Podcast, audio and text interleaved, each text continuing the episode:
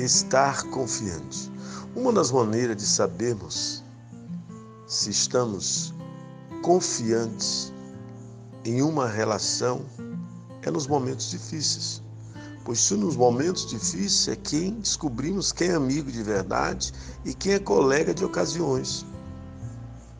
O salmista Davi escreveu no Salmo de número 27, dizendo: Mesmo que meus inimigos de guerra se levantem contra mim, ainda assim estarei confiante no Deus que vai me dar a vitória.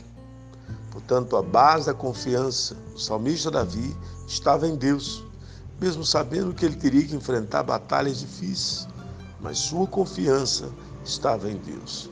Talvez uma pergunta que lhe cabe aqui é: sua confiança está em quem? Em quem você tem colocado a sua confiança em meio às guerras? Lembre-se, confiar é depender, confiar é ter a certeza e a convicção de que a vitória é certa, pois aquele que luta por você nunca perdeu uma batalha e jamais perderá alguma. Entretanto, quando sua força está na sua habilidade, na sua capacidade, sua confiança não é plena em Deus. Com isso, seu inimigo cresce e a derrota fica uma questão de tempo. Portanto, nesse dia, que as batalhas que, que terá que enfrentá-las, a sua confiança esteja no Senhor, no Senhor da guerra.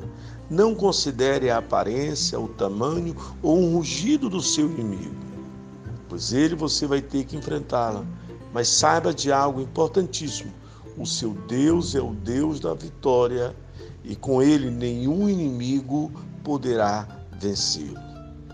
Que nesse dia seja um dia de despojo na sua vida, despojo das guerras vencidas que o Senhor irá lhe dar. Por isso, tenha essa certeza em seu coração.